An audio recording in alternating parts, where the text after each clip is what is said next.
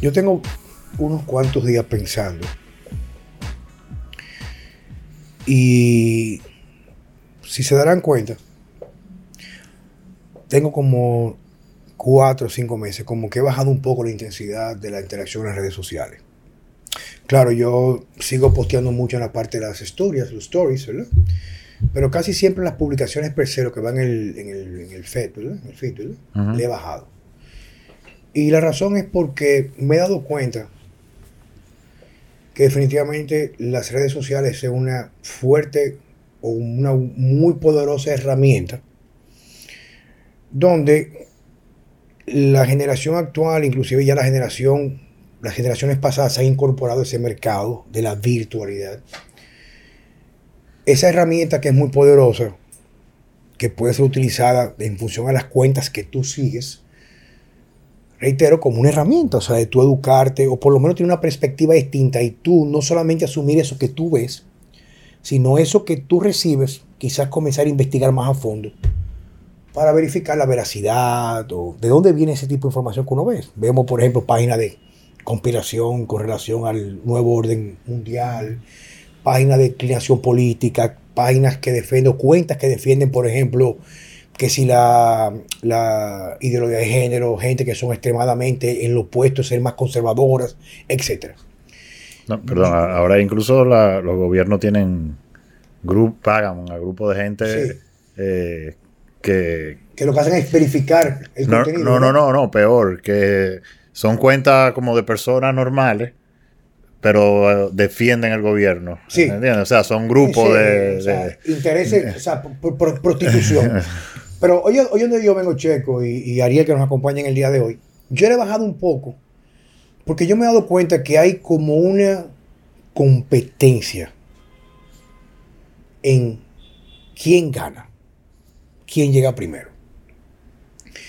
Si yo subo, por ejemplo, un artículo, una publicación, una opinión particular sobre nutrición, ejercicio, y las cosas que me definen a mí como hombre, como Juan Carlos Simón, como ser humano, como ciudadano dominicano, lo que yo soy, padre, hijo, esposo, amigo, amigo.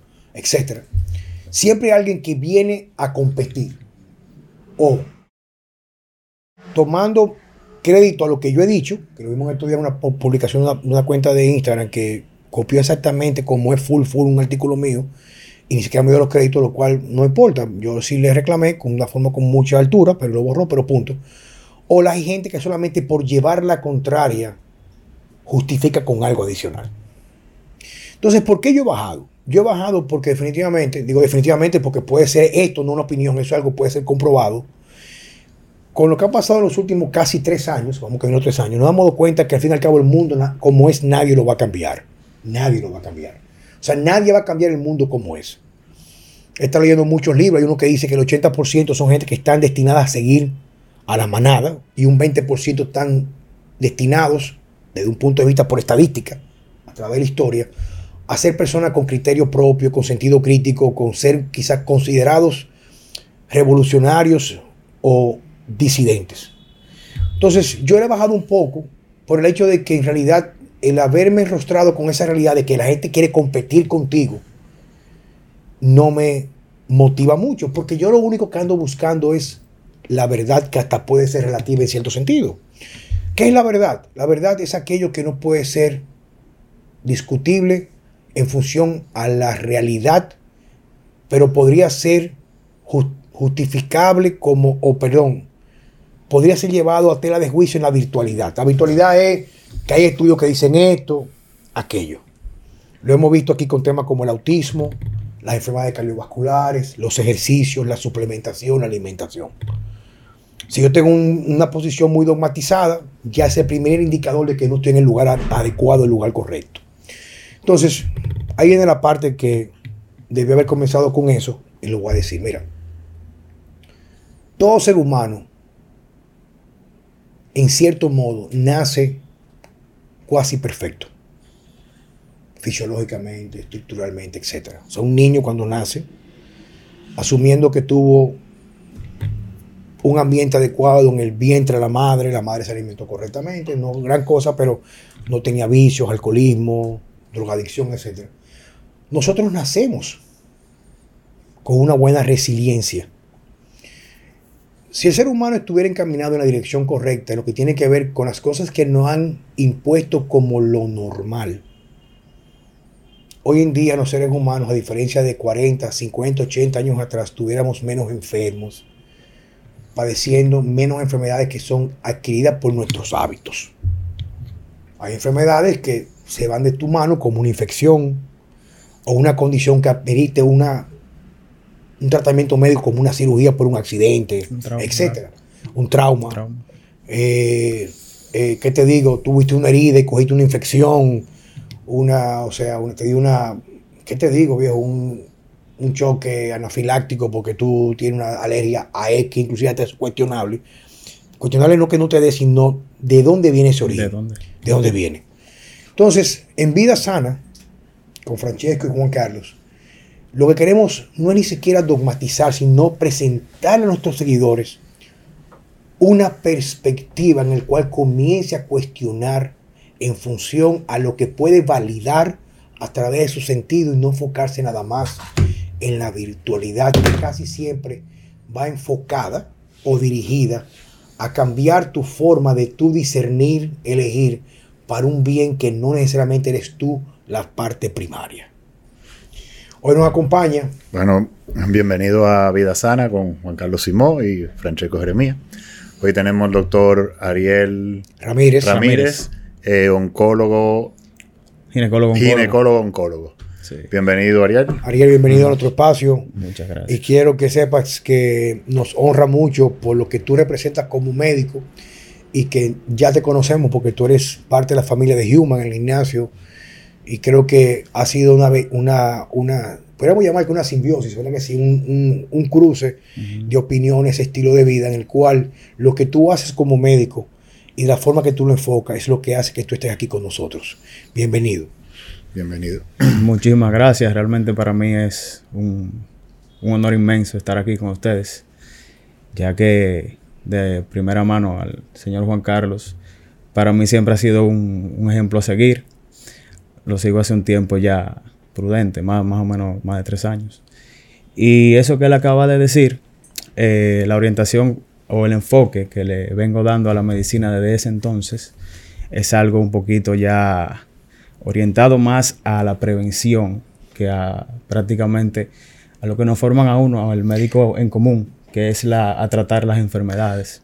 Sí, pero nosotros queremos que nos pusimos de acuerdo, Francesco y yo, que no hables un poquito de ti, papo. Perfecto. ¿Quién tú eres? ¿De dónde vienes? ¿Qué te llevó a estudiar medicina? Sí, sí, lo primero que me llama la atención es la, la combinación de, de oncología y ginecología. Y ginecología. Entonces, o sea, tú hiciste las dos especialidades o es una especialidad, o sea, una oncología dirigida a las mujeres exclusivamente. Se hace ginecología y luego la, oncología ginecológica, son dos. se llama subespecialidad. O sea, que una, una oncología muy dirigida. Es a, exacto, al aparato reproductor femenino. Y algo de la mama. Ok. Sí, yo soy médico de profesión. Eh, ¿Dónde, ¿Dónde, estudiaste, papá? Estudié en UNIBE.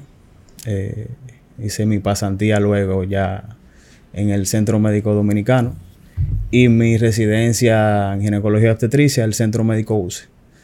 Luego la formación como oncólogo en el Instituto Oncológico Dr. Heriberto Peter. Y ahora mismo pertenezco al staff de médico ginecólogo oncólogo del Instituto Nacional del Cáncer, el INCART. ¿Qué, qué te llevó? ¿Qué te, o sea, tú siempre quisiste ser médico.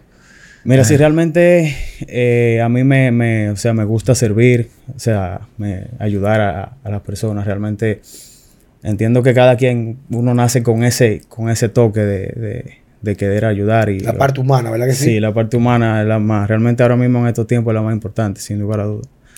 Entonces entiendo que esa parte todavía se mantiene y obviamente la, la situación de, del enfermo dominicano sobre todo es un poquito complicada.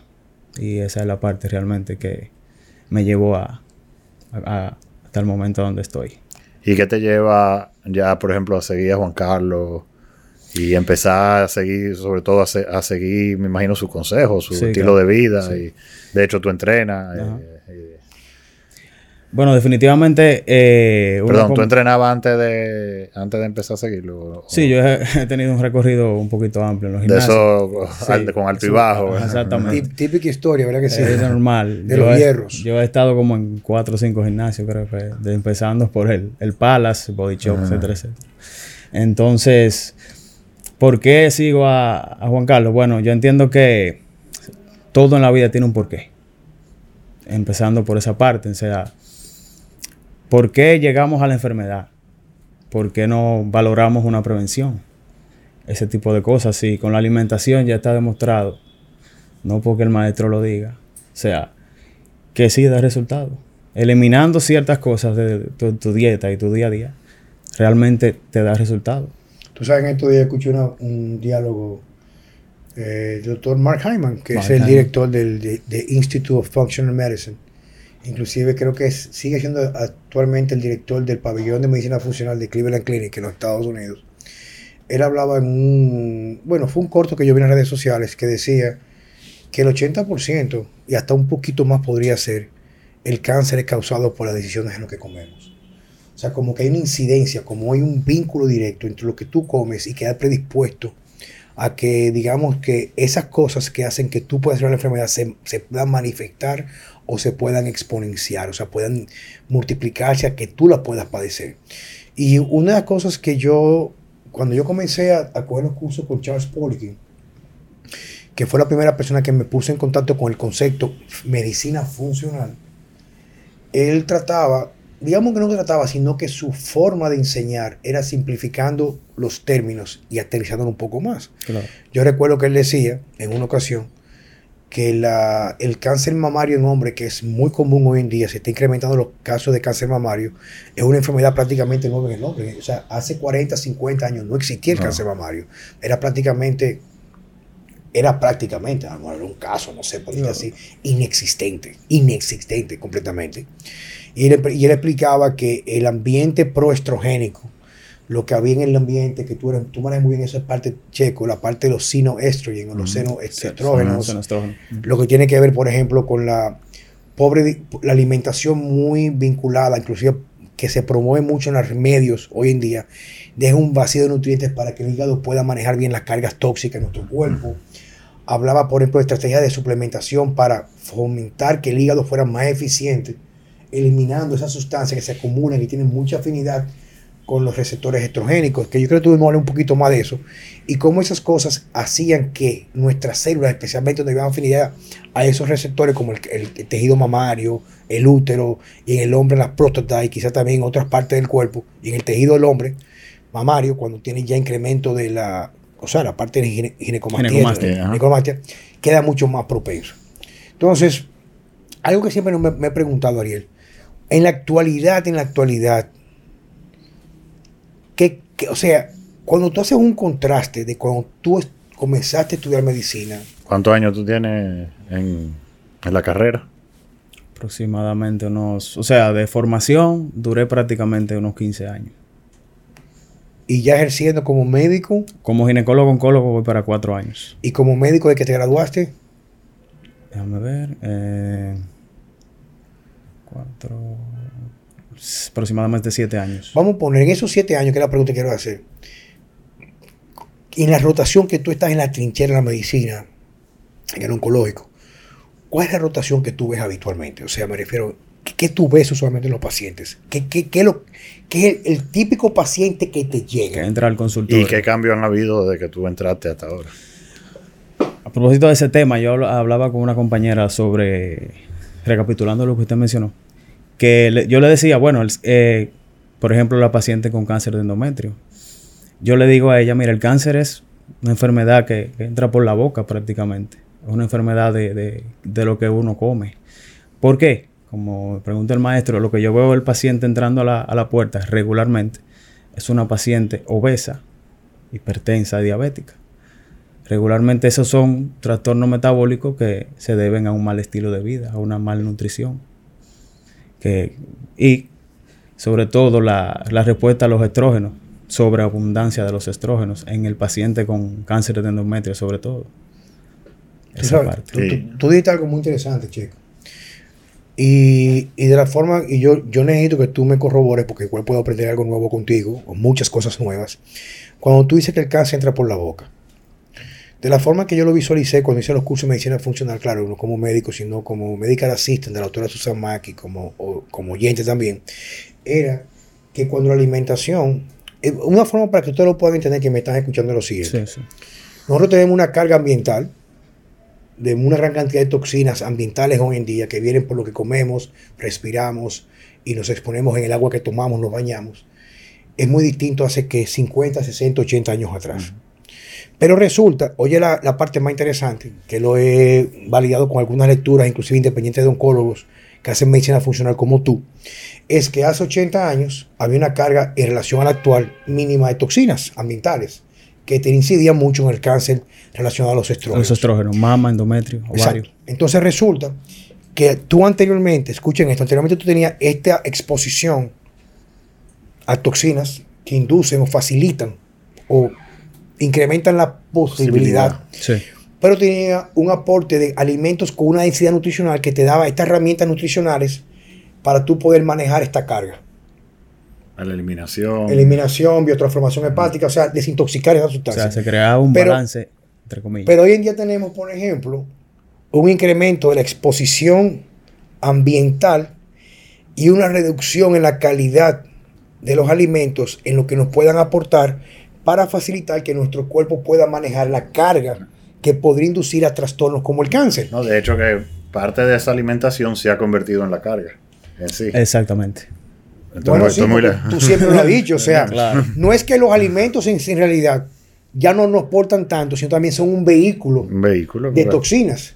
Tú estuviste hablando con nosotros, Checo, del, del glisofa- Gli- glis- gli- Y glifosato. glifosato. Eh, sí, no, prácticamente, tú sabes que eso ya eh, lo encuentran hasta en lo, en la, ¿cómo se llama? El cordón umbilical. de, lo- de los Sí. bebés, o sea, está, está presente en todos los sitios. Igual pasa con el teflón. Eh, en estos días se estaba hablando del- de, los de los microplásticos que ya están presentes en la sangre y en los pulmones de los seres humanos. Y más ahora con el incremento de uso de la mascarilla. Con el uso de la mascarilla, de hecho, sí, eh, el artículo eh, prácticamente hablaba de eso, eh, del aumento de microplástico en los pulmones. Eh, Obviamente no, todavía no se ha encontrado una relación directa de decir fue la mascarilla que causó esto, pero coincide que muchos de los plásticos que se encuentran en el pulmón son los mismos que se usan en la Pero generalmente son microporos. Sí. O sea, así se, llama, así se llama la, o Y- sea, el material. ¿Cómo y- se llama? Microfilamento, microporo, etc. Microporos. Y bueno, tú ves que tú, tú le pasas la mano y, y- y es como, igual que el teflón, es como un material Como eh, antiadherente, como, como que rebala. Eh, y por ejemplo, o sea, no sé si tú te has fijado en los últimos 10, 15, 20 años, eh, cuando tú vas a playas que no son que no son donde no hay hoteles, porque obviamente los hoteles quieren mantener los turistas y limpian la playa. Pero cuando tú vas a playas eh, salvajes, donde no hay gente, generalmente están llenas de plásticos, pero de todo tipo, no solo de botella. Tú encuentras pedazos de zafacones, Juguetes, juegos, o sea, muñequitos, de todo. Y no es que la gente va y lo tira ahí. Es que el mar, o sea, nosotros tiramos toda esa basura al mar y, y después las olas lo, lo traen.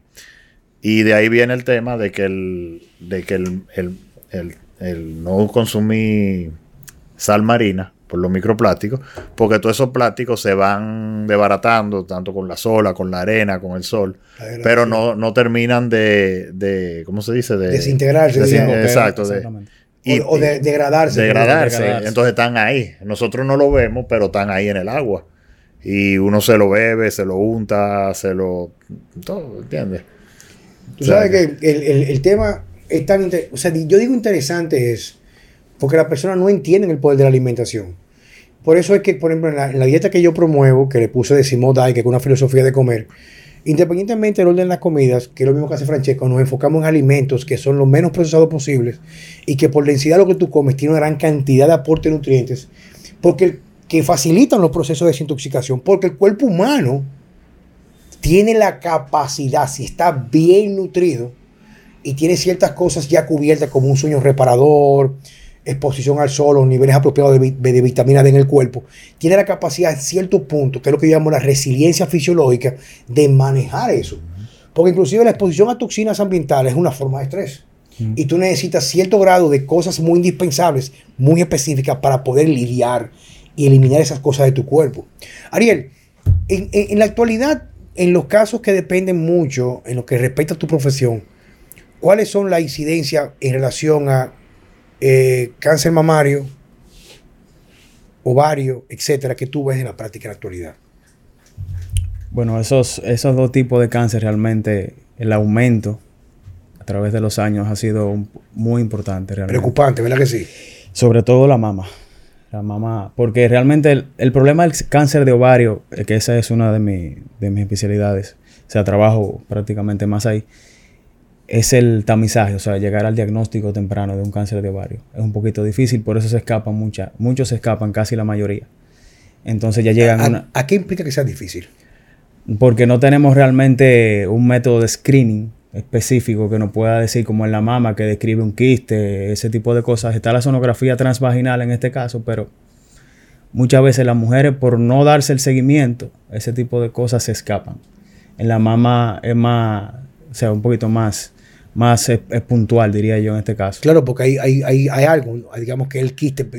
Exactamente. tú me vas a corregir. Yo siempre he leído y he visto que para que haya un cáncer mamario, tú me podrás corregir, por favor, que yo también quiero aprender de ti en el día de hoy, Checo y los demás que lo están escuchando, siempre va a estar vinculado a un quiste, el, cáncer mamario. O hay cáncer mamario que no son dependientes de formación de quistes. Lo que se dice realmente es, o sea, puede haber algún nódulo o lo que se conoce como microcalcificaciones. Las calcificaciones en la mama son sugestivas, no puede dar una orientación a que hay una malignidad, no simplemente un quiste, porque ya el quiste se ve definido, ya sea te describe sólido con X o Y características, pero también no podemos eh, dejar escapar en este caso en la mamografía lo que son las calcificaciones. Las calcificaciones o simples o agrupadas y ese tipo de Explícame eso, papá. ¿Qué es la calcificación en, el seno? El tejido mamario, papá. En el tejido mamario. Bueno, la, la calcificación no lo va a dar, no lo va a presentar lo que es la mamografía. Esa, eso se va a describir la calcificación o simple o agrupada. Entonces ya cuando tenemos esa, característica, tenemos que también tener pendiente lo que es la, forma, si está espiculada o ese tipo de cosas para llegar a, o a, un correcto diagnóstico, una evaluación y una posible, una futura biopsia de seguimiento. Pero perdón, pero exactamente qué se calcifica, o sea, ¿dónde que están la Ah, el tejido mamario, obviamente las glándulas, en la glándula mamaria. O sea, la, calcificación, puede haber calcificación si precisa de quiste. Exactamente. Y pueden haber las dos. Ok, entonces eso es algo nuevo para mí. Yo siempre me enfocaba más bien en la formación de quiste. Porque el, quiste no, no, o sea, el quiste, la sonomamografía le va a describir, le va a hablar de, por ejemplo, un quiste, pero no le va a hablar de calcificaciones. Las calcificaciones se ven en la mamografía, en este caso. Entonces, en el cáncer de ovario, fue que me dijiste, ya me imagino que cuando el paciente llega a donde ti es porque tiene ciertos síntomas. ¿Cuáles son los síntomas? si, son difíciles de descubrir, ¿cómo, llega el o por qué llega ya el paciente? Regularmente el paciente llega a un estado general delicado, una, lo que conocemos como, o sea, en anasarca, el abdomen distendido, asitis, básicamente. Eh, problema para, para evacuar, dolor pélvico crónico y ese tipo de cosas. Ya cuando va con esa clínica o con esa manifestación de síntomas es porque está bastante crónico, o sea, muy avanzado. Exactamente, la mayoría de cáncer sí ya en ovario están avanzados. Y en ese caso, ¿cuál sería el pronóstico? Y la gente ya que va con cáncer. O sea, la, idea aquí, aparte de informar, yo siempre digo que si tú me hablas del problema, háblame de la solución, ¿tú me entiendes? Entonces, que especialmente las mujeres no están escuchando.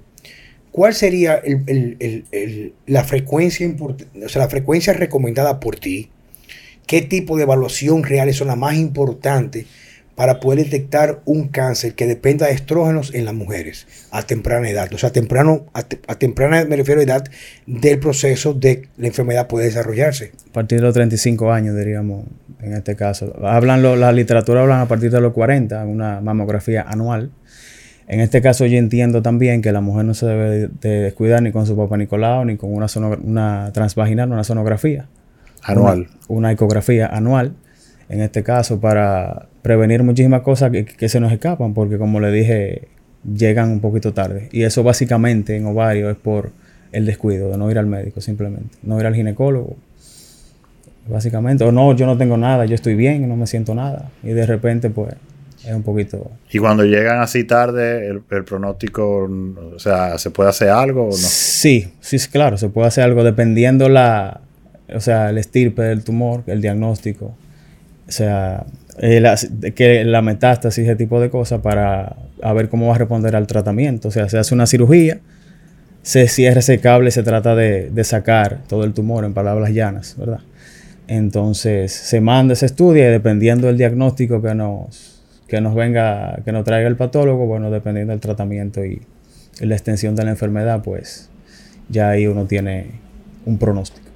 Una de las cosas que siempre yo recibo por las redes sociales, especialmente con mujeres con quiste mamario, con algún tipo de cáncer que se están tratando, es la gran cantidad de opiniones o enfoques contradictorios en lo que tiene que ver cómo comer cuando padecemos un tipo de cáncer como ese. Por ejemplo, hay médicos que se enfocan mucho más en una dieta completamente eliminando las carnes, las proteínas de origen animal, hacen mucho más enfoque, por ejemplo, en cereales integrales, eh, definitivamente una carga de vegetales, frutas, ese tipo de cosas. Pero, digo, y la idea, esto es tenerlo muy claro, la idea aquí no es que tú, tu discurso vaya de la mano, sino que tú digas cuál es tu experiencia, porque yo te puedo hablar de un caso. Eh, hay un muchacho que nos hicimos amigos el año pasado, si no me equivoco, o a principio de año, principio de año, perdón, que se llama Juan Ángel. Un muchacho vive en México. Él vino aquí a tomar un curso de mi amigo Carlos Castro, que fuimos de anfitrión en Human. Y él se me acercó y me invitó a cenar solamente para darme la gracia de que su padre le encontraron con mucho, mucho tiempo con algún tipo de dolencia en México. Le encontraron un cáncer de próstata que había hecho metástasis a los huesos. Que me comenta él que uno de los cánceres más dolorosos que hay. Me comentó en ese momento. Y en contradicción a los enfoques nutricional que le había enviado su, su médico, él decidió por optar la dieta que yo mando, una dieta completamente no inflamatoria y con alimentos que al no lacerar la vía digestiva o el intestino fomentan una inmunidad mucho más robusta. Oye, usted es un, enfermo con cáncer con metástasis en los huesos. Y el pronóstico de su papá era menos de un año. Y hace tres años papá está en la casa. Claro, tiene que seguir el tratamiento, pero no está en silla de ruedas. Y tiene muchos marcadores que pueden decir que el cáncer está en remisión. Digo, no estoy diciendo que con la dieta se curó, pero sí en realidad fue muy importante, dice él, por su experiencia, lo que vivió con su papá, que hacer contrario a lo que decían los médicos en función a la falta nutricional, tuvo un mejor resultado de los tratamientos que se le hicieron para tratar la enfermedad. Entonces, o sea, ¿cuál es tu posición en relación a esto? Mire, definitivamente la, dieta cetogénica en este caso, prácticamente para el cáncer, sería lo ideal. O reducir los carbohidratos 20, 10% quizás. A, un 10%. 10%. Eh, ¿Por qué? Bueno, el cáncer todos sabemos que es, responde a azúcar lo que es el azúcar. ¿Qué tiene azúcar? Carbohidrato, la fructosa. Hay pacientes que yo veo que no, yo estoy en dieta, un plato de fruta con miel de abeja. Entonces, es un poquito delicado. Así, un aporte, una densidad nutricional alta en proteínas, sobre todo. Eh, entiendo y he visto que, eh, o sea, le va súper bien. Responde súper bien a los tratamientos. Eh, la quimioterapia le va súper bien. a ah, otra cosa muy importante, los ayunos la gente es un poquito incrédula cuando uno le menciona que, pasar hambre es bueno, tiene ventaja. Y sí tiene ventajas. Eh, básicamente esa es la... Tú sabes que hay un tipo que yo sigo en redes sociales, que incluso hemos, dialogado un par de veces. O sea, yo le coqueteé, porque un tipo que tiene muchos seguidores muy ocupado, que es un oncólogo. No sé en realidad, yo sé que él es latino, no sé, o sea, me refiero, eh, por Dios, o sea, habla, habla castellano, español, que él, se ha, está registrado como el Dr. Hill como curar. y él sube casos inclusive de personas con cánceres que son muy agresivos, como de páncreas y otro tipo de cáncer como linfoma de Hodgkin, donde él con una dieta prácticamente cetogénica full, con ingesta de proteínas, claro, abajan pues solamente con una vida sedentaria, están en reposo totalmente, mínima, y aporte de grasas de las buenas y ayunos y algunos suplementos como adaptógenos. Digo, dice él porque no lo puedo validar, pero sube Vitamina los C, vitamina C y en alta dosis, vitamina D en dosis bastante elevada, consigue poner a los enfermos en remisión con ese tipo de, de, de enfoques nutricionales y dietéticos. Y es impresionante eso, ¿tú me entiendes? Pero siempre, el- el- el- oye, la parte que a mí no me deja de, de desconcertar es pensar cómo yo he visto que me mandan, porque la gente, soy la gente del diablo, viejo. A mí me mandan lo que le manda el médico de nutrición. Cuando va a la consulta, la, hoja que le mandan, que le estuvo mandando un par de ellas, ay, ay, y es completamente lo opuesto, ¿tú me entiendes? Y yo siempre he dicho, digo, en mi opinión particular, o sea, yo creo que cada quien, la salvación es completamente individual, siempre digo eso, y es como cuando hay ya, en realidad, cosas que podrían validar lo que yo digo, que, que la medicina actual moderna es espectacular para tratar las condiciones agudas, un cáncer, Exactamente. una condición vas con un infarto de miocardio, claro que yo no voy a buscar al doctor Hill o Juan Carlos. Simón o voy a buscar un médico que hace medicina alternativa en la parte nutricional como la doctora Ya el, Tiapa. pro- ya el problema Tú, está. tú tienes que ir al médico que esté especializado en tratar la patología para tú poder en ese momento frenar el proceso y no morir por ella. ¿Tú me entiendes? Pero cuando un médico que no ha sido entrenado en lo absoluto, que a lo mejor pudo ver un fin de semana en un congreso, una o dos horas, en una charla de nutrición, que usualmente es vaqueada, fondeada, patrocinada por las farmacéuticas, no creo que sea en realidad lo más idóneo desde el punto de vista nutricional. Bueno, eh, casualmente hoy me mandaron eh, la historia de una, de una, ¿cómo se dice? Influencer de esta famosa que está en el hospital. Y ella Ay, le estaba dando gracias a su departamento de nutrición por la dieta, que yo que y el departamento de nutrición, la dieta que le tenía eran pan tostado, Pero una como manzana, cinco panes. avena y sí, como cinco panes, un bol lleno de fruta y había un pote ahí que no sé si era Algo- mantequilla de maní ma- o mermelada o qué, algo así, no sé. una mermelada o algo así. Y yo me quedo como, wow, se necesita un departamento de nutrición. pa- Pero en, to- en todos los hospitales realmente. Y Sí. en las clínicas, porque eso era una clínica. Sí, sí, yo, Eh. tú sabes que yo, yo tuve interno como una semana cuando, cuando me lesioné Las rodillas. las rodillas y yo contrabandeaba, o sea, yo no porque yo estaba en la cama, pero Ah, a, mí claro. me, a mí me contrabandeaban la comida. porque- Que no hay forma. y, y bueno, imagínate. Viejo, pero es que, mira, cuando tú haces una revisión, mira, lo más difícil, o una de las cosas más difíciles en la actualidad, es poder ver a través de tus propios ojos. Va a sonar raro esto, te lo voy a explicar.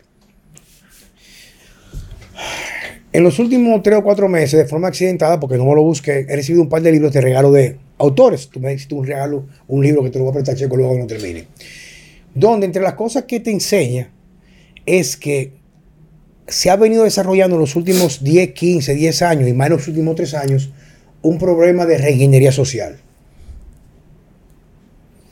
Quiere decir que gente muy pensante que maneja la forma que nosotros visualizamos o descodificamos nuestro entorno, como vemos nuestra realidad, han entendido que tienen formas muy eficientes y eficaces de cambiar de la forma como nosotros vemos nuestro entorno. O sea, nos modifican y nos manipulan para de forma inconsciente tomar decisiones al consumismo. Cómo gastar el dinero y qué comer. Mira, yo en estos días he hecho dos viajes bastante largos. Bueno, largo no. Un largo fue a Alemania. Tuve 10 días, 11 días en Alemania. Lo cual incluye interactuar con un lugar donde la cultura es completamente distinta a este lado del mundo.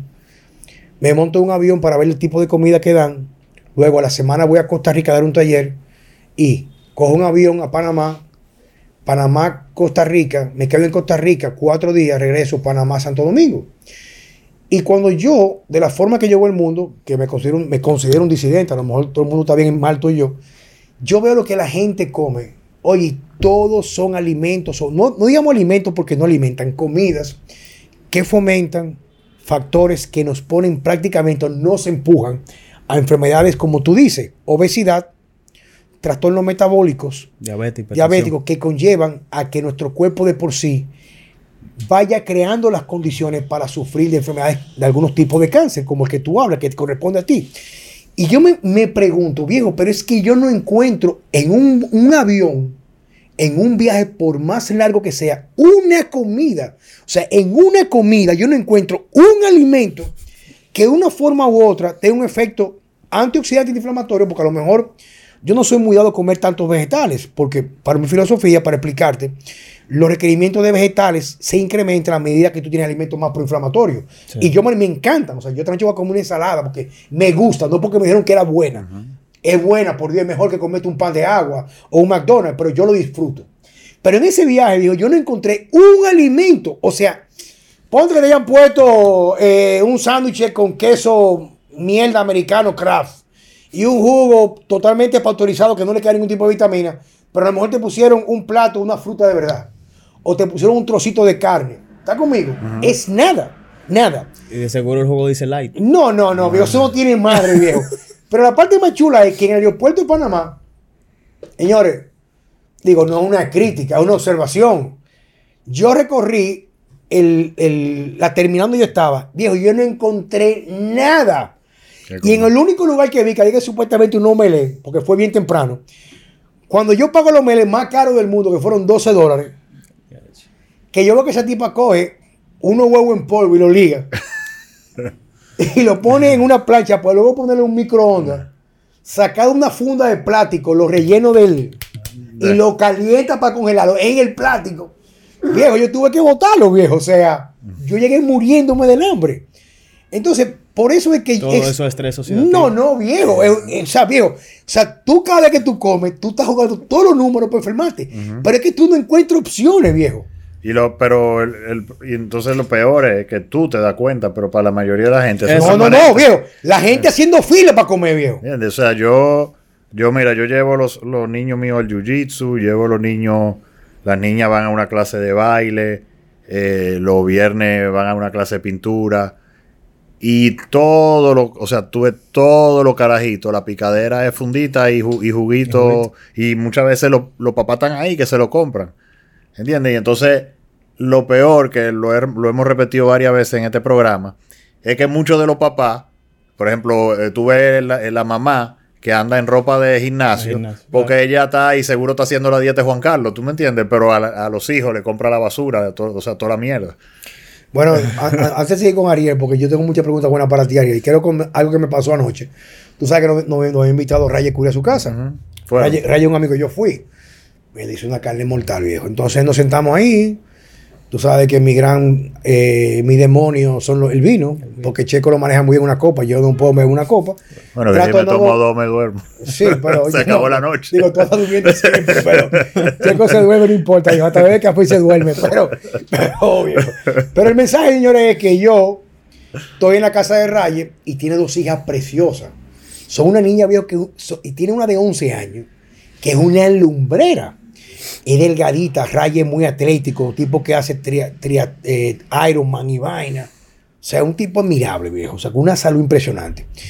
Y su mamá le prepara la comida a la niña. Pero ella me está comentando delante de mí, porque una niña que es muy extrovertida, habla todo con su papá y su mamá, de que cuando va al colegio, en el colegio lo que le sirven a los niños es no basura, no. Es la mierda que tú dejas en el zafacón, o sea, en el sanitario. O sea, no hay nada que alimente. Y ella va con comida hecha de la casa y los amiguitos la relajan a ella. Le hacen bullying. Y yo que más o menos he aprendido, porque me estoy preparando para mi, mi hija Numa Vela y lo hice con mis hijos anteriores, con el mundo que es tan parasitario y tan, tan enfocado a castrar el criterio de los niños hoy en día, ella comienza a hablar conmigo con su papá y su mamá. Ella me dice a mí que a mí me hacen bullying. Y le digo yo, sí, pero yo te voy a enseñar cómo observar. Cuando te hagan bullying, observa cómo son el papá y la mamá del amiguito que te hace el bullying. Y cómo el amiguito que te hace bullying y cómo tú eres y cómo son tu papá y tu mamá. Tu mamá es una mujer delgada, cuarenta y pico de años. Tu papá es un fucking atleta, cuarenta y pico de años. No tan enfermo, no son gordos, tú no eres gorda. Entonces no debes de permitir que cambien la capacidad de tú poder discernir por lo que tú puedes ver, por lo que te están diciendo. Entonces ya comenzó como a reflexionar. Ah, sí, pero entonces yo le puse unos ejercicios. Digo, y, y- y oye, la parte más importante, le digo, que tus amiguitos sean gordos o su papá y su mamá tengan problemas de marcadores de obesidad y como tú dices, marcadores muy tangibles fisionómicos de síndrome metabólico, no los hace mala persona, pero no son el role model o la persona tú seguir en función para aprender cómo comer, sino cómo comen en tu casa, porque nadie puede discutir con los resultados, ¿tú me entiendes? Bien, o sea que es impresionante lo que estamos viviendo. Y una de las cosas que más a mí me está aterrando hoy en día es que cuando yo he visto las estadísticas de hace 40 años de la incidencia de cáncer mamario a la actualidad, ¿cuáles son las tasas de relación de mujer hoy en día para sufrir cáncer mamario, Ariel? Aproximadamente hoy en día. Yo, yo estuve escuchando que, más o menos, que iba más o menos por 4, 1, 3, 1, algo así. Creo que más. O sea, prácticamente 6 a 1 un promedio, porque la, sobre todo en hombres todavía sigue siendo muy, muy, poco, muy poco frecuente, pero la, el cáncer de mama ha tenido un repunte impresionante y en mujeres jóvenes. O sea que hace, hace años, 10, 20 años atrás, o sea, esas enfermedades eran pacientes prácticamente ya posmenopáusicos. Pero hoy en día, con la sobrecarga de, estrógenos. Estrógenos ambientales, ¿verdad que sí? Estrógenos ambientales, o sea, lo que, lo que tú comes. Usted mencionaba los estrógenos ambientales, básicamente. Hay un libro que dice que prácticamente al día uno se expone a 200 estrógenos ambientales, o sea, tóxicos. 200 diario, diario, lo que uno come, lo que uno se pone, lo que uno se unta, todo. No, y, pues, tú estás, podemos estar seguros que la mujer se expone a mucho más que el hombre. Claro, se, maquilla. El maquillaje, de las cremas que se untan. todo eso. toda la cosa de olores. De, yo, fui a mi oficina, que yo sé que lo hace como el, los mil de los amores en otro nuevo centro. Y mi, la, mi gerente general, que para mí una mujer como muy poca he conocido, Carolyn Lebron ella tenía un, y se, se, sentía orgullosa de un, un ambientador de eso se pone en, los zócalos. Digo, mi vida, eso es, puro eso es puro parabenos y, y que eso causa trastornos endocrinos fuertísimos, causa problemas de síndrome premenstrual, causa problemas de pérdida de líbido, ovario poliquístico, ovario poliquístico, etcétera, viejo. Entonces la gente, a través de que la desinformación que hay, digo, mete el enemigo en su entorno, checo. Es impresionante. Así mismo es. Eh, por casualidad, ¿tú has escuchado algo sobre la relación entre el, eh, no sé si en español se dice así, trabajo de canal, eh, root, canal? sí, los tratamientos de canal. Y el cáncer de mama. Bueno, realmente no, no, de escucharlo no. Pero se dice que todos los instrumentos de odontología, las amalgamas, todo eso tiene flúor.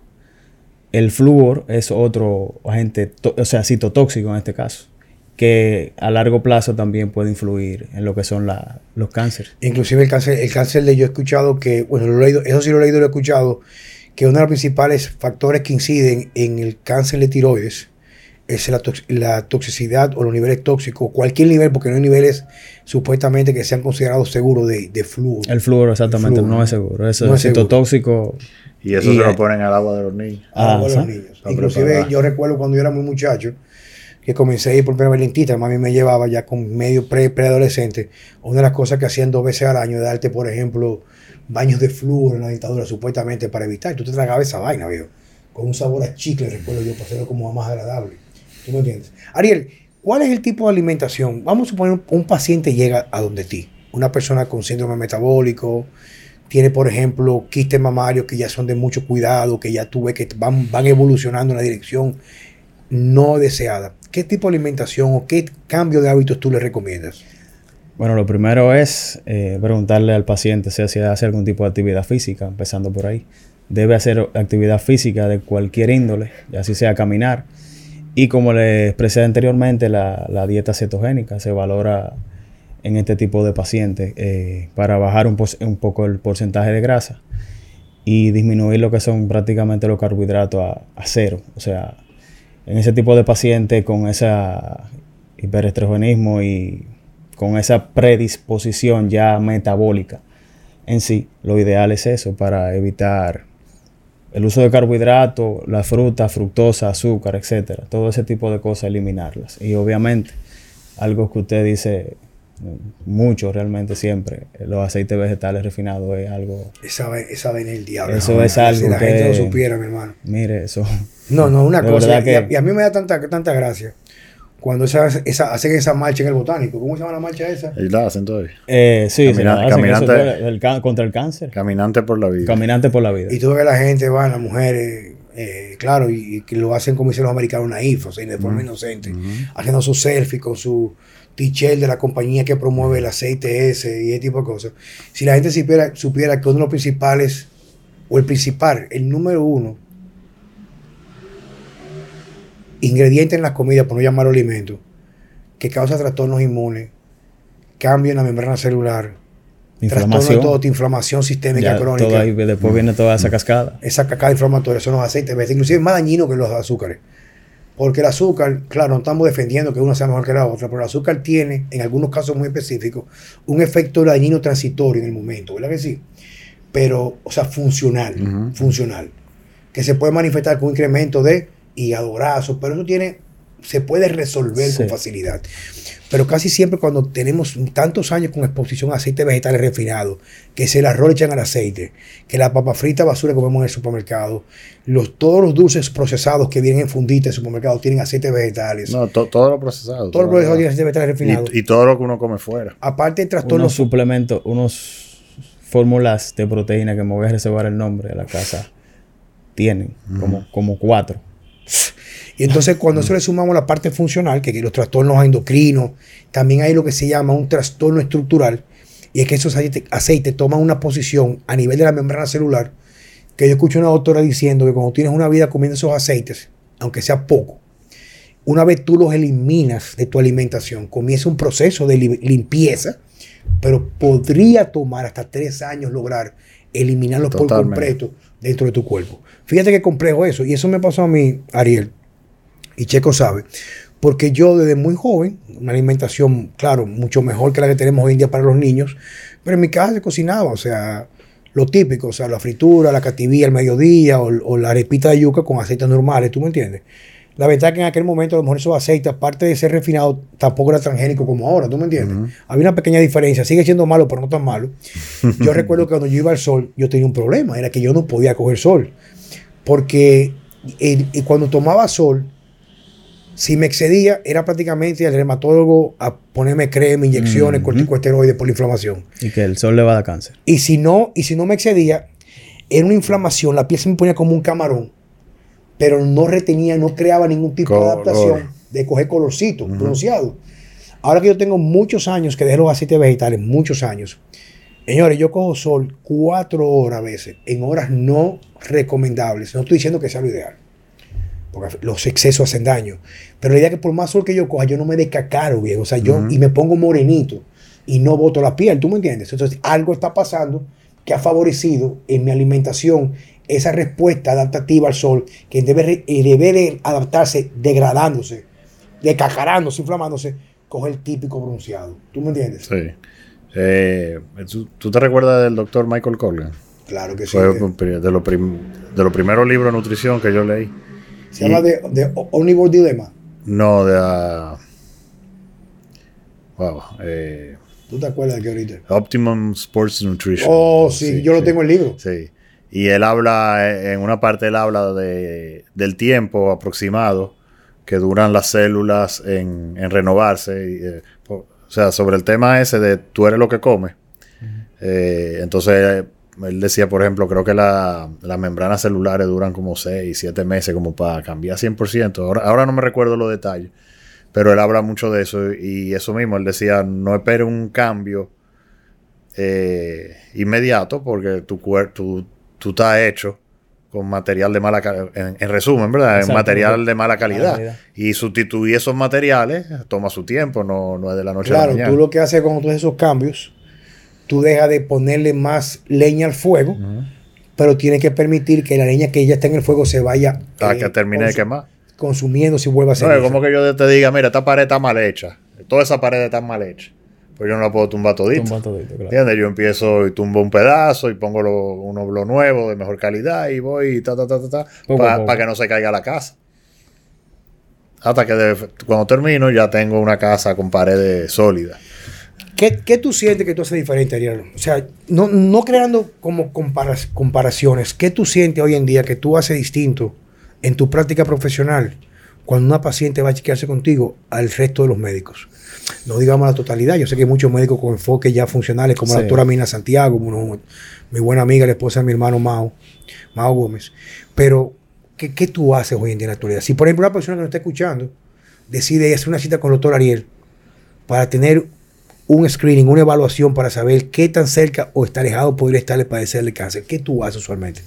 Exacto, mire, lo, lo chulo de esta, de esta, de este viaje que es saber o poder combinar y pensar en las dos, en las dos aristas. O sea, de cómo prevenir y si ya, bueno, el problema está, el da- darle el enfoque orientado ya como, como médico, ¿verdad? Pero esa sería la, la, El punto de partida. el punto de partida de cuando yo recibo un paciente, cómo prevenir que llegue a. Básicamente esa es la idea. Eh, en este caso, ginecología o mama o cualquier tipo de, sea lo que sea, algún quiste, lo que sea, yo según mi, mi anamnesis, mi historia clínica y demás, evaluación y ese tipo de cosas, saber hasta qué punto voy a, puedo tratar o, o no puedo hacer esto, tengo que hacer aquello. Ese tipo de cosas realmente es lo que yo entiendo que yo puedo hacer diferente a, a la U- medicina convencional. Una persona que venga, por ejemplo, con el típico hábito de alimento que cree que en la mañana lo que consumía avena, o pan integral, o leche descremada, al mediodía bajito en sal, eh, mucho carbo, pero poco aceite, y sea aceite de canola, en la noche, etcétera. Lo que, lo que toda persona usualmente entiende que es lo normal, usualmente. ¿Cuál sería la primera sugerencia que tú le haces, Papo? Regularmente la persona, maestro, en, este- en estos tiempos lo que dice que todavía tiene que comer cinco veces al día o seis veces al día es lo ideal. Lo primero es tratar de, de- que hacerle entender que eso no es lo ideal. Por las razones que ya muchas veces te lo he explicado, la- el efecto de la insulina sobre todo. Y que la mayoría en la dieta de lo que las personas generalmente comen son carbohidratos, o sea, es azúcar a la larga. Entonces el, el enfoque en este caso que, que le daríamos. O sea, eliminar la cantidad y implementar o la dieta cetogénica o un, no sé si entrena o lo que sea, un carb cycling, por ejemplo. Ese tipo de cosas. ¿Suplementación? Sí, claro. ¿Qué Claro tú que recomiendas? ¿Qué tipo? Eh, o sea, la- prácticamente de 10 pacientes que yo veo, 9 y medio tienen la vitamina D en el suelo. En el suelo estamos hablando de 18, 15. Es muy raro. En estos días vi una paciente, no, yo tengo la vitamina D normal, que es en 35. Eh, entonces ahí un poquito partiendo desde ahí. Y por la alimentación, claro está, los antioxidantes, vitamina C y eh, el calcium de glucurate para la, la des- des- o sea, el detox hepático. Más o menos por ahí Ese calcio de glucorea hace milagro, viejo. es buenísimo. Yo he tenido personas, mujeres, por ejemplo, que han tenido, han tenido quistes mamarios y con una combinación de una dieta más o menos sensible, no tampoco perfecta, pero eliminando algunas cositas básicas como el aceite vegetal refinado, reduciendo los carbohidratos, ese tipo de cosas, con el calcium diglucorate, que no es calcio, ¿eh? Si la gente cree que es calcio. ¿Qué ¿no? calcio? Como una, una doctora que una paciente mía de consulta fue a ver su doctor, le dijo, no, tú- a ti no te conviene tomar calcio. Digo, pero eso no es calcio. Bueno, el calcio diglucorate lo que hace es fomentar la glucorización a nivel hepático para eliminar los- el exceso de estrógenos. Y yo casi siempre lo mando a recomendar, que eso lo aprendí no de mí, lo aprendí de Charles Poliquin. Era el asunto de la semilla de linaza molida, porque tiene mucha afinidad en la vía de eliminación en el intestino para poder excretar de forma eficiente los, los Hemos, metabolitos. hemos implementado el protocolo, ese mismo precisamente, y sí, hemos tenido resultados. Resultados favorables, ¿verdad que sí? Así es. Qué bueno, viejo. Eh, que la- lo dejan overnight, ¿verdad? Dejan la, Sí. la semilla. Usualmente lo que yo hago también, por ejemplo, dice Charles que era mejor fresca, no importa cómo quiere buena, se toma en la noche, antes de acostarte. Molida en agua. molida en agua. Te la tomas y usualmente eso permite un tránsito intestinal y cuando pasan los procesos de desintoxicación, el sueño profundo en la noche, tú en la mañana va eliminando toxinas. Incluso tuve una- un caso, una doctora muy amiga mía, que tenía ella un caso de que tenía los tronos totales por encima de 1500 y no, no había forma, viejo. Y le mandé el protocolo con DIM, calcium diglucarate y la semilla y en 30 días le bajó a 245. Y ella tenía ya un perfil estrogénico muy preocupante. Ella tenía, por ejemplo, inflamación de la- del seno. Era El- obesa. Ella tenía un poquito de sobrepeso, pero era más o menos porque ella maneja mucho estrés, ese tipo de cosas. Hay muchos factores que inciden, pero yo me enfoqué mucho en manejar la parte de cortisol excesivo, también que jode mucho los procesos de desintoxicación hepática. ¿Tú me entiendes?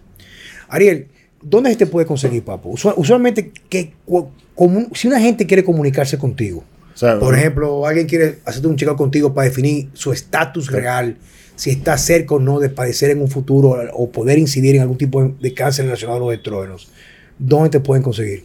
Bueno, estamos en RODI, Reto Oncológico Integral Dominicana, eso es en Gascue. Eh, mi número directo, eh, celular, WhatsApp, 820 829 829 642 6520 642 6520. Así es.